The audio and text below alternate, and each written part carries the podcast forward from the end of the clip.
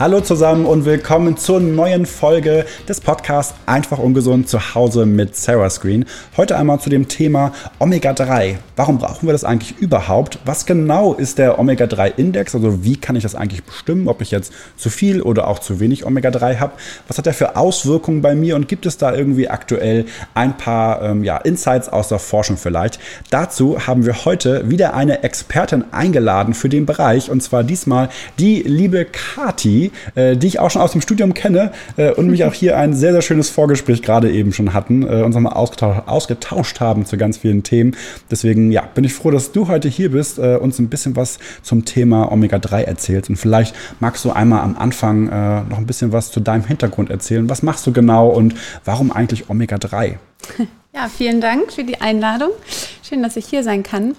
Genau, wir kennen uns aus dem Studium. Ich habe äh, hier in Hamburg mit dir Ökotrophologie studiert. Ähm, bin anschließend noch nach äh, Münster gegangen und habe dort einen Master in Ernährung und Gesundheit gemacht. Also bin noch weiter in dieses Thema, was kann die Ernährung für unsere Gesundheit leisten und vielleicht auch bei Erkrankungen dann unterstützend ähm, ja, bringen äh, eingestiegen und habe gegen Ende meines Bachelors hier in Hamburg bei einem Netzwerktreffen vom Berufsverband der Ökotrophologen Norsan kennengelernt, weil es damals dort in so einem ja, Netzwerkamt vorgestellt wurde und ich habe mhm. mich mit meiner bis heute Kollegin, äh, die ich damals kennengelernt habe, äh, direkt sehr gut verstanden.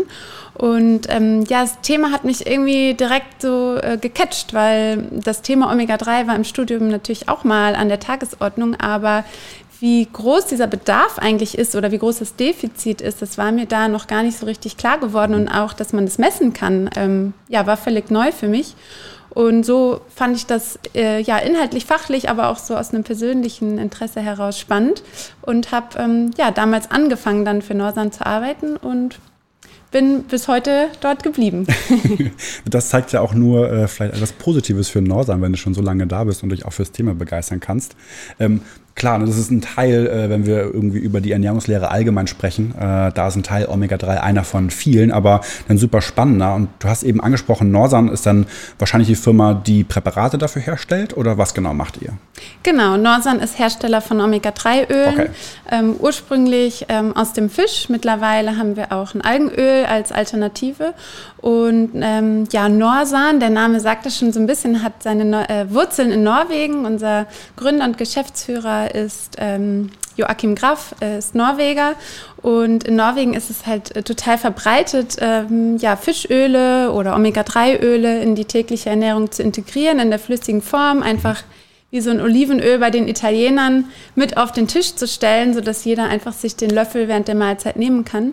Und ähm, ja, in Deutschland war das total unüblich und mit dieser ja, mit diesem Gedanken ist er quasi nach Deutschland gekommen, um auch hier dieses Thema voranzutreiben und einfach auch dazu aufzuklären. Hm, okay, also eigentlich ein ganz schöner Ansatz und nochmal die Verbindung da einfach zu haben zu Norwegen dann tatsächlich.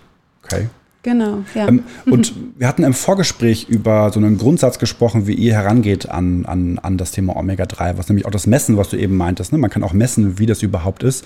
Äh, was genau verfolgt ihr da oder was wäre da deine normale Abfolge? Das waren so drei Schritte, wenn ich mich richtig erinnere. Genau.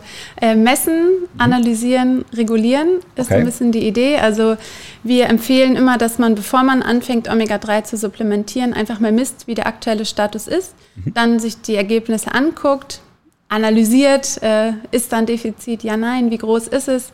Ähm, und dann eben ja, reguliert, indem man ähm, beispielsweise eben Omega-3-Öl dann einfach in die Ernährung integriert. Okay. Ja. Und das macht ihr auch selbst? Also macht ihr das normalerweise mit Kunden oder wie genau verläuft das? Oder ist das was, was ihr empfehlt für äh, Therapeuten, mit denen ihr zusammenarbeitet? Wie genau funktioniert das? Ähm, beides. Also wir machen die Messung nicht selbst. Also wir sind der Hersteller für die Öle und da mhm. haben wir unsere Expertise.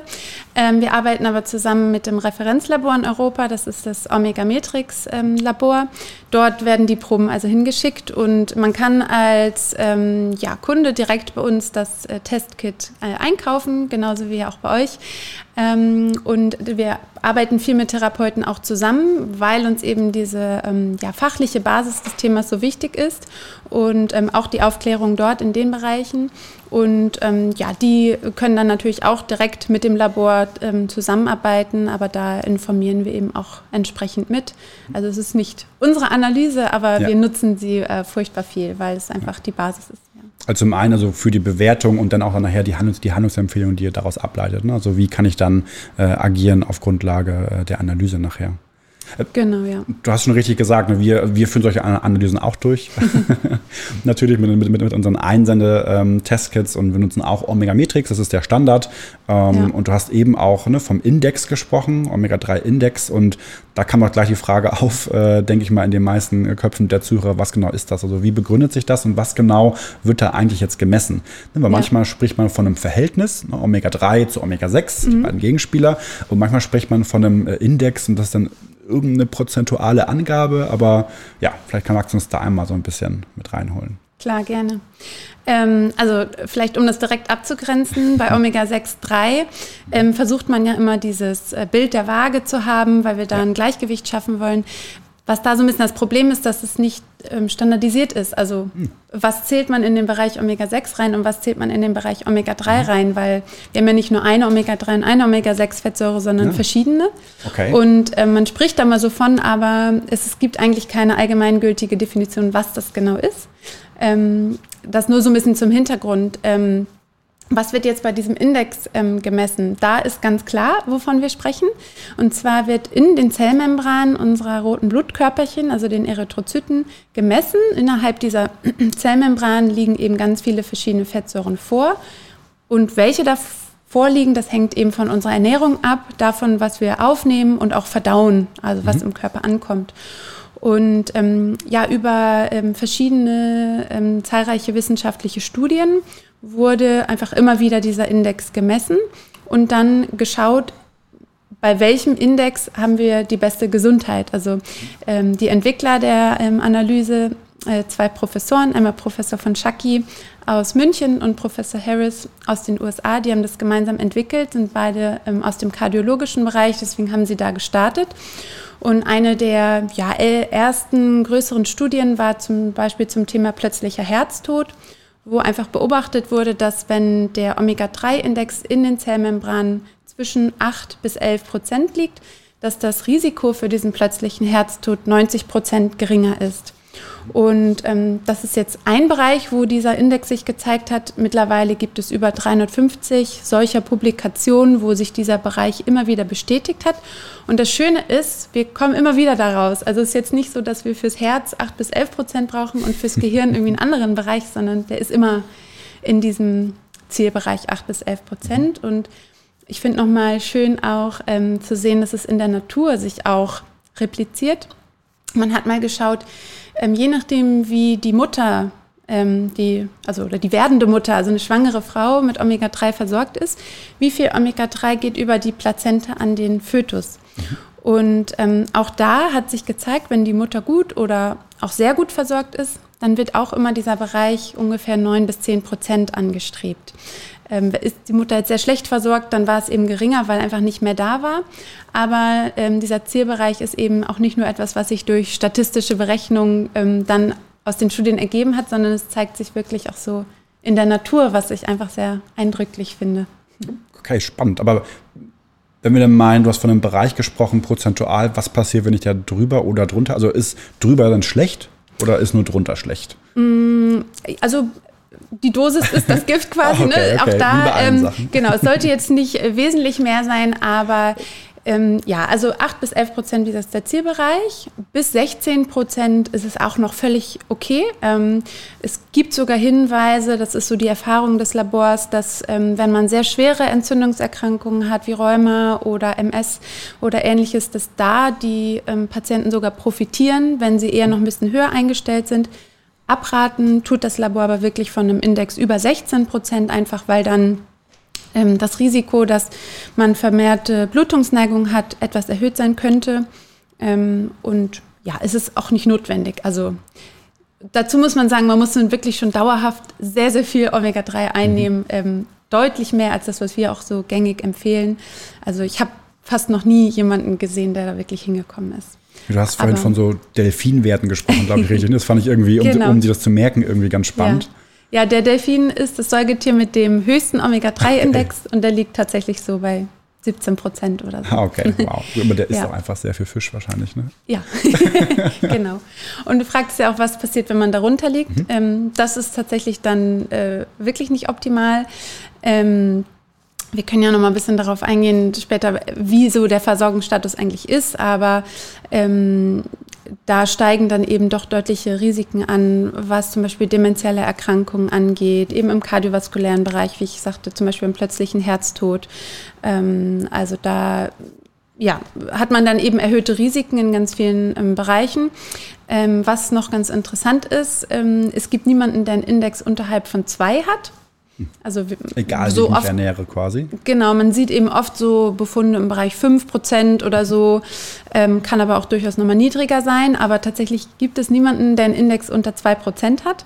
Ähm, ja, die Vermutung ist, dass man dann einfach nicht leben kann. Also okay.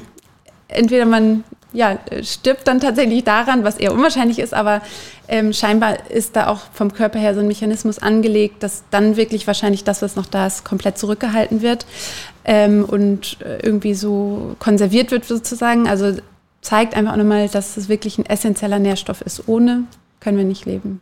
Absolutes Laden. Es hält, wenn wir nochmal zur Waage kommen, ja auch so ein bisschen die Balance im Körper zwischen Entzündung und äh, also entzündungshemmend und entzündungfördernd.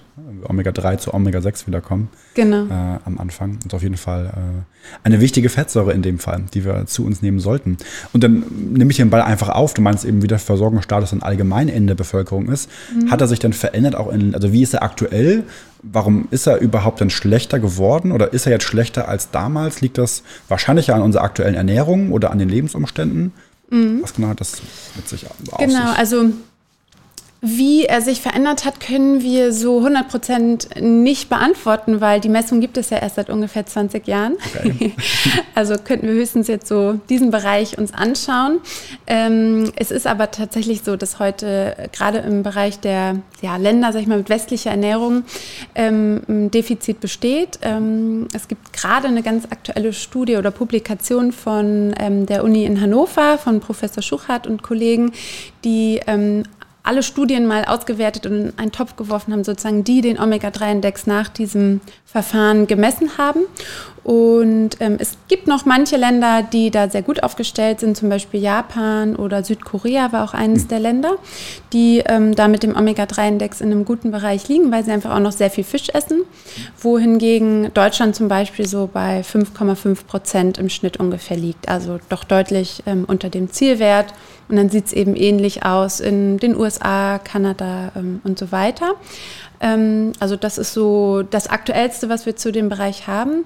Was ich auch ganz spannend finde, Kanada ist tatsächlich das einzige und erste Land bisher, was repräsentativ mal den Omega-3-Index gemessen hat, also wirklich an einer beispielhaften Teil der Bevölkerung.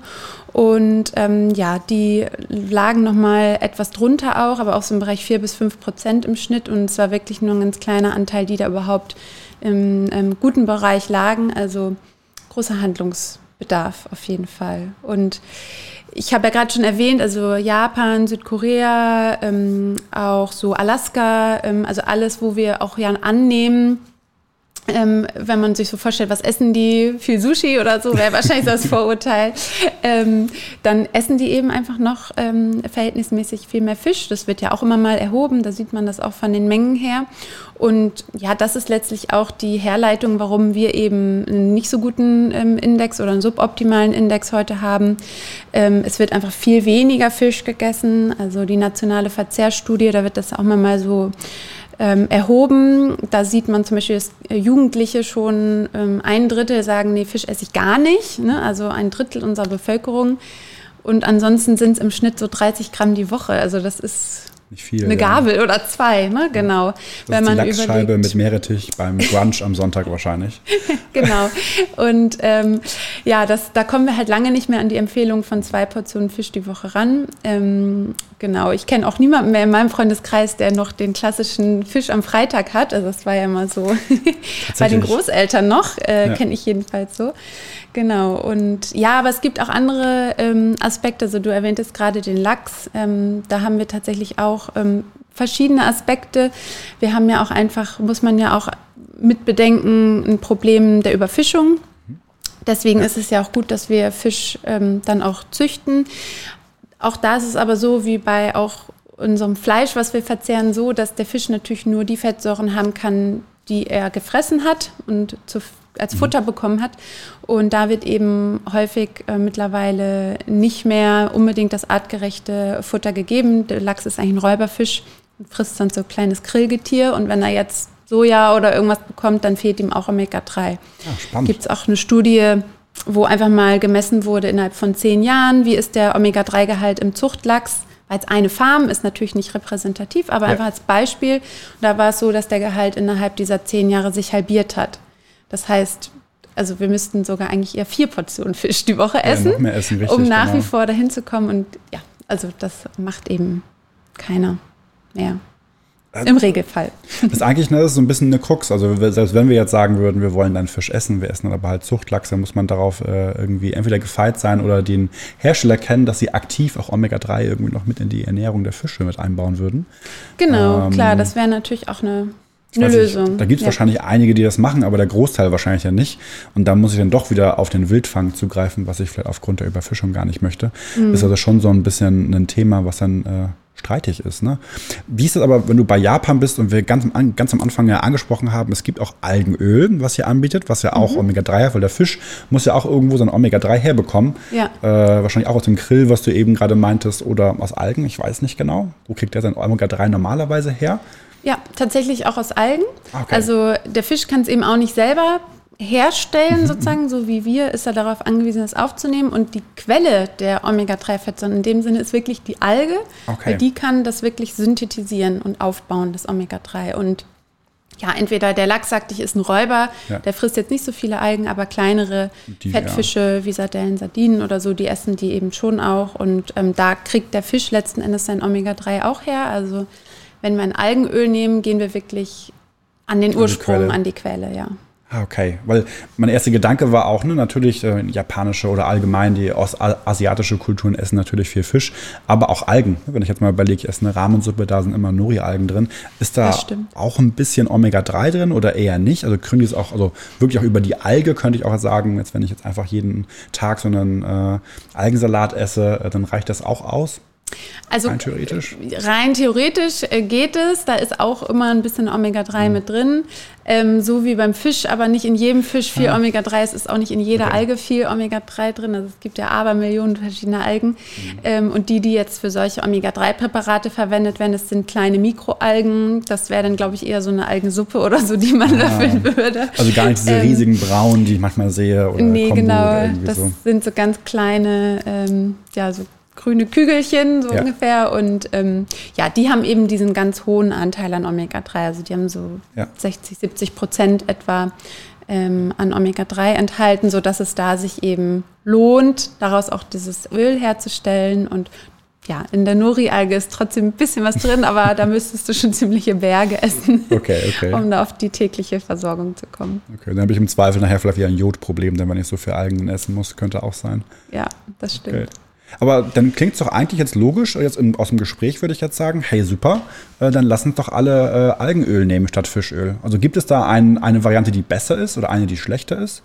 Rein nee. aus der ernährungstechnisch gesehen ist es dann egal? Ja, besser oder schlechter gibt es da nicht. Ähm, das ist mehr eine Präferenz. Also okay. ähm, sage ich auch immer so, wenn ich gefragt werde, welches soll ich denn jetzt nehmen, dann ähm, ist das eben, wie gesagt, nach dem eigenen Bauchgefühl oder auch dem Geschmack. Ähm, ich persönlich finde, die Öle schmecken alle relativ ähnlich, aber manche nehmen sie doch sehr, sehr unterschiedlich wahr. Also im Zweifel muss man einfach mal probieren, was einem dazu sagt. Äh, wir haben schon kleine Unterschiede der Öle, was jetzt die, das, die Fettsäurestruktur oder die Zusammensetzung angeht. Also die Alge hat etwas mehr von der Docosahexaensäure, der DHA-Fettsäure, das ist ja die eine äh, marine Omega-3-Fettsäure, die, von der oft gesprochen wird, wohingegen das Algenöl ein bisschen weniger von der Eicosapentaensäure, der EPA hat.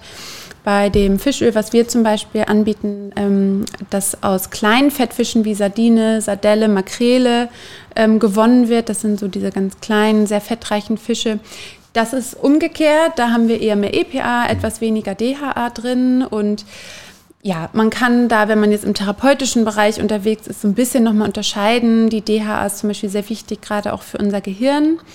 Also ähm, wenn es jetzt da um die Gehirnentwicklung geht oder im Alter um die, den Erhalt der kognitiven Funktion, könnte man da eben so einen kleinen Fokus legen. Lange Zeit gingen wir auch davon aus, dass die EPA vor allem für die Entzündungsregulation benötigt wird. Ähm, das weicht im Moment so ein bisschen auf in den Studien. Es gibt immer mehr ähm, Publikationen, die auch zeigen, die DHA ist auch nicht unbeteiligt. Also ganz so krass ähm, ja, kommunizieren wir das auch nicht mehr. Also mhm. wir gucken da ja auch mal, was ist jetzt gerade der aktuelle Stand. aber das wären so ein bisschen ja, Orientierungen, wo man sagen kann, dann nehme ich eher das Fischöl oder das Algenöl. Aber am allerwichtigsten ist, dass man sich damit wohlfühlt. Man soll es ja auch regelmäßig und vor allem auch langfristig einnehmen. Ja. Und ähm, ja, dafür ist es vor allem wichtig, dass man sich da mit wohlfühlt, dass man das auch gerne einnehmen mag. Das heißt, da ist mir eben noch was äh, eingefallen dann, was ich häufig von meiner Mutter dann zum Beispiel mal gehört habe.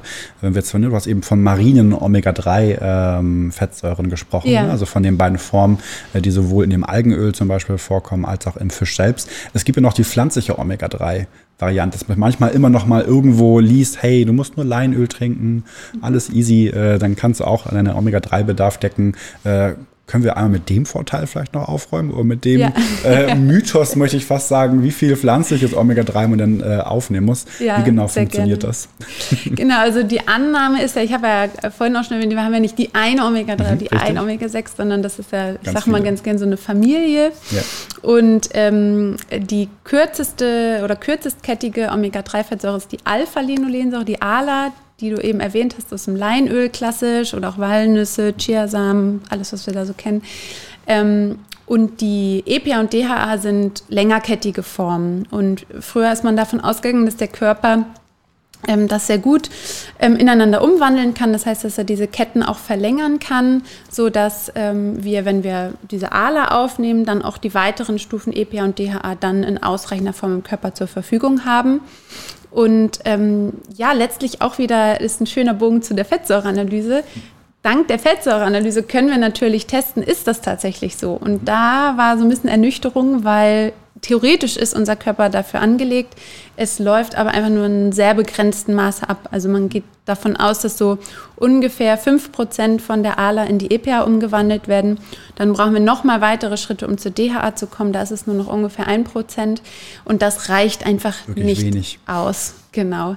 Ähm, deswegen äh, eine Studie auch da, ähm, weil du gerade sagtest, wie viel muss man denn trinken? Eine da haben die Probanden wirklich über zwölf Wochen 60 Gramm Leinöl täglich genommen. Das sind schon sechs große Esslöffel. Das ist schon eine ganze Menge. Mhm und da ist quasi nichts passiert. Also okay. ne, das, ernüchternd dann wirklich. Ja, ein bisschen ernüchternd und ähm, man macht sich das Leben eigentlich unnötig schwer.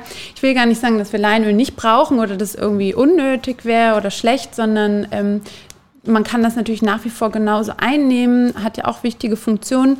Aber um jetzt auf die EPA und DHA-Versorgung zu kommen, wäre es einfach wichtig, die in der direkten Form dann auch schon aufzunehmen. Mhm. Und wenn wir dann äh, noch einmal dahin schauen, um zu einem äh, ja, Omega-Index zu kommen, der, sag ich mal, positive Auswirkungen jetzt hat, wie wir am, am Anfang besprochen haben. Und wir nehmen dazu jetzt die marinen Quellen. Gibt es da so eine, eine Faustregel, wie viel man nehmen sollte? Ich meine, natürlich sollte man am besten erstmal messen und gucken, wo ist mal aktuell der Status, um auch so einen Weg ein bisschen zu haben. Aber was ist so eine Dosis, die nicht schadet? So, die man auf jeden Fall einnehmen könnte oder sollte in irgendeiner Art und Weise. Ja, ähm, genau. Also das ist am Ende natürlich eine pauschale Empfehlung. Mhm. Einzelphänomene ähm, sozusagen gibt es immer, weil jeder ist ein bisschen individuell. Der eine nimmt es ein bisschen besser auf als der andere. Aber ähm, so 2000 Milligramm ähm, sind eigentlich eine sehr bewährte Menge mittlerweile, die ja sowohl in Studien einfach dann auch positive Effekte zeigen, weil die Probanden mit dieser Menge eben auch in einen guten Bereich kommen und die im Schnitt für einen Großteil der Bevölkerung oder die meisten dann eben auch dazu führt, dass sie in diesem Bereich 8 bis 11 Prozent landen. Genau. Okay, also das, daran kann man sich ja irgendwie so ein bisschen halten, muss man nur raufschauen. Ne? Manchmal ist es ja Milligramm Öl, manchmal aber wirklich Milligramm Omega-3, muss man immer so ein bisschen gucken wahrscheinlich da. Ja, ne? die, sehr guter Punkt. Die, die Twists, was jemand angibt auf der Verpackung, muss man natürlich immer ein bisschen genau lesen, aber da, du hast von der Menge Omega-3 gesprochen, richtig? Ja, Nicht genau. der Menge Öl. Ja, sehr guter Hinweis. Also manchmal steht vorne groß drauf 1000 Milligramm und dann muss man gucken, wie du schon sagtest, sind das jetzt 1000 Milligramm Öl oder 1000 Milligramm Omega-3 und auch nochmal zu schauen, wenn da drauf steht, zwei Kapseln täglich, wie viel ist denn tatsächlich in diesen Kapseln drin? Ähm, selbst bei unseren, obwohl wir ein natürliches, hochdosiertes Öl haben, beim Fischöl beispielsweise braucht man fünf Kapseln, obwohl die ähm, auch schon relativ groß sind. Also mit zwei Kapseln kommt man meistens nicht hin. Da einfach nochmal schauen. Manchmal, wenn man dann mal nachrechnet, wären es tatsächlich 14 oder so. Das ist dann nicht so angenehm, äh, das regelmäßig zu nehmen. Ähm, wir arbeiten ja tatsächlich in erster Linie auch mit der flüssigen Form. Also ähm, bei uns ist es ein Esslöffel vom Fischöl oder ein Teelöffel vom ähm, Algenöl.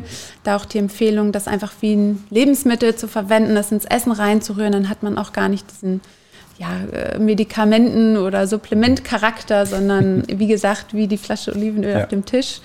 Und ähm, ja, wir hatten ja schon ein kleines Vorgespräch, hast du ja äh, erwähnt, und du nimmst ja die Kapseln. Ich ist die auch Kapseln, äh, ja. völlig fein. Wir haben sie ja auch mit im Angebot, einfach weil sie praktisch sind, zum Beispiel auch auf Reisen. Ähm, aber da mein Top-Tipp an dich, wenn man Kapseln nimmt, genauso wie auch die flüssigen Öle, Omega-3 muss immer zu einer Mahlzeit eingenommen werden. Weil es ist ein Öl, wir brauchen unsere Verdauungsenzyme, wir brauchen die Gallensalze Ja. und so weiter. Ähm, das ist vielen nicht bewusst. Ähm, womöglich nimmt man die dann morgens nüchtern, weil man denkt, auch morgens erledige ich das und trinkt dann nur einen Kaffee dazu oder so. Dann ist es einfach schade, weil es dann nicht optimal resorbiert wird. Also Ja. das kann ein Grund sein, wenn man denkt, na, ich nehme Omega-3, warum geht der Index nicht hoch? Ja. Ähm, das ist ein relativ häufiger Anwendungsfehler dann in dem Sinne. Wann würdest du vielleicht auch da, wann würdest du das nächste Mal messen? Wenn ich jetzt begonnen habe, Omega-3 das allererste Mal zu nehmen, also, und du hast, hast ja davon gesprochen, wir messen das ja in den Erythrozyten, in den Zellwänden, die müssen ja erstmal hergestellt werden, äh, wahrscheinlich. Also wann könnte ich wirklich einen Effekt äh, im Index sehen? Nach einer Woche, Monat? Gut, man man könnte so- einen Index wahrscheinlich oder einen Effekt auch schon nach ein, zwei Wochen sehen, aber ähm, empfohlen wird mindestens drei Monate ähm, Ah, okay. an, abzuwarten. Weil, wie du sagst, es dauert einfach eine Zeit, bis die Erythrozyten sich wieder neu bilden und nur dann können die Omega-3-Fettsäuren eingebaut werden. Also sowohl für die Messung, so drei bis vier Monate abwarten, bevor man kontrolliert. Man kann auch ein halbes Jahr machen, also aber jetzt vor drei Monaten wäre nicht unbedingt empfehlenswert, weil dann haben wir einfach noch nicht den gesamten Effekt, den wir noch äh, bekommen werden mit der Dosierung, die wir gewählt haben. Und genauso gilt das aber natürlich auch für Erwartungen an den Effekt. Also viele sagen ja, ich habe auch schon recht schnell etwas bemerkt, in welchem Bereich auch immer. Aber ähm, manchmal dauert es dann auch wirklich ein paar Monate, bis das sich so richtig dann zeigt, auch in den Es kommt wahrscheinlich auch vom Startwert an. Ne? Also wenn ich jetzt wirklich sehr, sehr niedrig starte äh, und einfach beginne, dann aktiv Fische ein, einzubauen, dann werde ich da auch schneller einen Effekt merken. Ja, klar, genau, ja. Okay, also super viele positive äh, Nachrichten, die ich eigentlich jetzt mal nur von Omega-3 höre. Im Vorgespräch hatten wir auch ein, zwei Dinge, das ist ja ähm, mal auch ne, nicht negative Presse, aber auch natürlich, wie immer, Studien gibt, äh, die äh, Zweifel an der Wirkung von Omega-3 haben, oder nicht Zweifel, aber auch so ein paar negative Punkte mit aufbringen. Ja, Warum gibt es die auch oder was sind da so die typischen äh, Themen, die angesprochen werden? Also Zweifel ist eigentlich schon das richtige Wort. Es wird angezweifelt, ob sie wirklich die Wirkung haben, die eben auch immer mal wieder in anderen Studien ausgelobt werden. Und ähm, ja, wie es in der Praxis der Fall ist, ist es eigentlich auch in der Wissenschaft. Ähm, wir sollten auch da messen, ähm, weil du fragtest ja auch, ja, okay, was ist jetzt so die grundsätzlich zu empfehlende Dosierung? Aber äh, nur weil wir die einnehmen, wissen wir ja jetzt noch nicht, ob die für dich oder mich stimmt. stimmt. Und wenn wir wirklich richtig äh, wissenschaftlich vorgehen wollen, dann sollte vorab der Omega-3-Index gemessen werden, dann eine entsprechende Dosierung gegeben werden und abschließend auch nochmal gemessen werden, weil mittlerweile in den Studien, die jetzt so aktuell laufen oder in den letzten paar Jahren gelaufen sind, da werden jetzt auch schon diese Dosierungen im Bereich 2 Gramm, manchmal sogar auch noch ein bisschen mehr gegeben.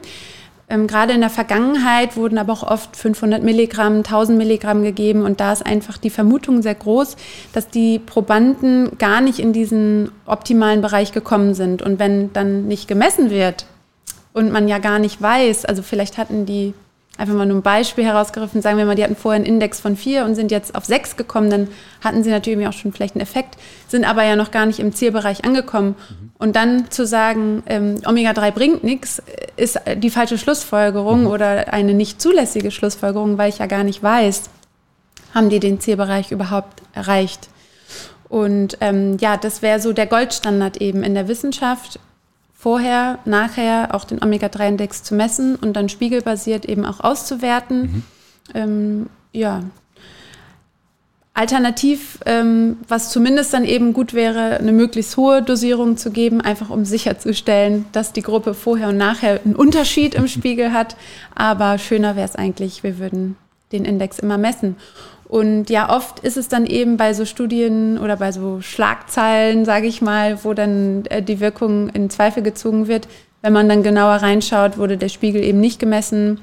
Ähm, oder auch solche Anwendungsfehler, wie ich ihn erwähnte, in Medikamentenstudien wird halt oft das Präparat morgens nüchtern gegeben. Wenn das in einer Omega-3-Studie so gemacht wird, dann müssen wir eben auch davon ausgehen, dass es vielleicht gar nicht so viel gebracht hat. Und ähm, dann ist es kein Wunder, dass man da jetzt nicht die Effekte sieht, weil ähm, es bringt nichts, das Omega-3 einzunehmen, es muss in der Zelle ankommen. Ja, klar. Ja, so. und irgendwie aufgenommen werden. Und auch. aufgenommen werden, genau. Ja. Und dann eben auch in einer ausreichenden Menge. Okay, auch nochmal spannend. Äh, und auch da äh, leider wieder, äh, die Zeit vergeht immer relativ schnell hier. Und wir haben einige Themen jetzt äh, rund um Omega-3 auch schon abgehandelt. Deswegen ist die Folge fast vorbei. Aber zum Schluss stelle ich immer nochmal äh, zwei Fragen mhm. Äh, für unseren Gast. und zwar, wir sind ja im Podcast einfach ungesund. und vielleicht magst du nochmal einen einfach gesunden Tipp, vielleicht aus der Welt des Omega-3 mit uns teilen. Und sei es, du hast ihn schon geteilt, aber einfach nochmal so das Wichtigste für dich aus deiner Sicht im Bereich Omega-3 frei und einfach ungesund. Ähm, hast du vielleicht irgendwie äh, eine Angewohnheit, ein Habit, was du nicht ablegen kannst, was auch einfach ungesund ist, wie wir es natürlich alle haben, aber was ist so dein Guilty Pleasure? ja, ähm, genau. Ich fange mal mit dem ähm, positiven Tipp an. Ähm, ich würde das ein bisschen verbinden, auch mit dem Bereich der Ernährung, weil da mhm. komme ich ja auch her. Und es wird ja auch immer wieder gefragt, welche Ernährungsform ist die gesündeste. Ähm, aus meiner Sicht ähm, ist eine natürliche Ernährungsform die gesündeste, also möglichst unverpackte Lebensmittel, die vorher nicht industriell verarbeitet wurden, die man selbst zubereitet, möglichst einfach, natürlich, biologisch angebaut. Und ähm, da würde ich das Omega-3 aber auch mit einfach reinfassen, auch da ein möglichst natürliches Präparat zu nehmen, wenn man supplementiert, weil man eben den Fisch in der Menge nicht schafft. Dann zu gucken, dass es eben jetzt nicht ein Konzentrat ist oder ähnliches, sondern einfach in der natürlichen Form. Und ja, da, wie gesagt, äh, der Tipp, einfach die flüssige Form. Mhm in den Salat, in den Smoothie, in Joghurt irgendwie mit reinzurühren und sich da ein Healthy Habit zu schaffen. ich mache selber zum Beispiel immer ins Frühstück rein, dann habe ja. ich das so für den Tag erledigt. Mhm. Und ähm, ja, natürlich, äh, also ich bin großer Schokoladenliebhaber. Sehr gut. Auch da kann man äh, natürlich die weniger gesunde und die ähm, äh, auch gesündere Schokoladenvariante wählen, aber ähm, im Zweifel bin ich da auch nicht wählerisch. Hauptsache Schokolade manchmal, das sehe ich genauso. Genau, das ist so mein Seelentröster. Oder einfach, ähm, ja, mein Genuss, äh, den ich mir manchmal gönne. Und Genussmittel sind ja auch super. Ne? Die tun uns ja auch gut und es kommt immer drauf an. Äh, vielleicht Omega-3-reiche Schokolade. Eine Lücke, die es irgendwie noch nicht gibt. ja, ähm, wir hatten tatsächlich mal ah, Omega-3-Pralinen. Ah, guck, guck mal. Die ja, waren sehr, perfekt. sehr beliebt. Ähm, Problem war dann ein bisschen die Haltbarkeit, weil mhm die Omega-3-Fettsäuren einfach ähm, oxidationsempfindlich sind. Es muss auch in den Kühlschrank, das Öl. Aber ähm, ja, wer weiß, vielleicht. vielleicht darüber nachdenken, genau. Vielleicht kann man die beiden wir da Sachen verbinden. Eine Lösung. Ja. Sehr cool. Dann danke dir nochmal dafür, dass du heute da warst und uns ein bisschen zu dem Thema Omega-3 aufgeklärt hast. Hat mich auf jeden Fall sehr gefreut. Äh, und ich bin mir sicher, bei dem Thema haben wir auch noch genug Stoff für eine weitere Folge. Unbedingt. Ähm, genau. Komm gern wieder hergeradelt. Sehr, sehr gut. Genau. Hier in Hamburg sind, sind die Wege ja tatsächlich kurz äh, bei uns im Bunker und dann kannst du sehr gerne wieder äh, ins Sarahskin Wohnzimmer kommen. Danke dafür. Vielen Dank. Perfekt. Und wie immer, wenn ihr noch Fragen zur Folge habt, dann stellt ihr uns gerne direkt unter den Kommentaren hier, wenn ihr gerade auf YouTube das Video schaut und solltet ihr den Podcast auf der Audioschiene hören, dann könnt ihr uns auch immer gerne auf Instagram erreichen oder bei podcast.sarahscream.de und da eure Fragen rund zum Thema Omega-3 zum Beispiel stellen. Ansonsten freue ich mich wie jedes Mal, wenn ihr uns abonniert. Damit unterstützt ihr uns sehr. Gebt uns auch gerne eine Bewertung auf den jeweiligen Plattformen. Dann sorgt ihr dafür, dass wir mit unserem Gesundheitscontent mehr Menschen präventiv helfen können, ihr Leben zu managen. Ich freue mich auf die nächste Folge. Bis bald.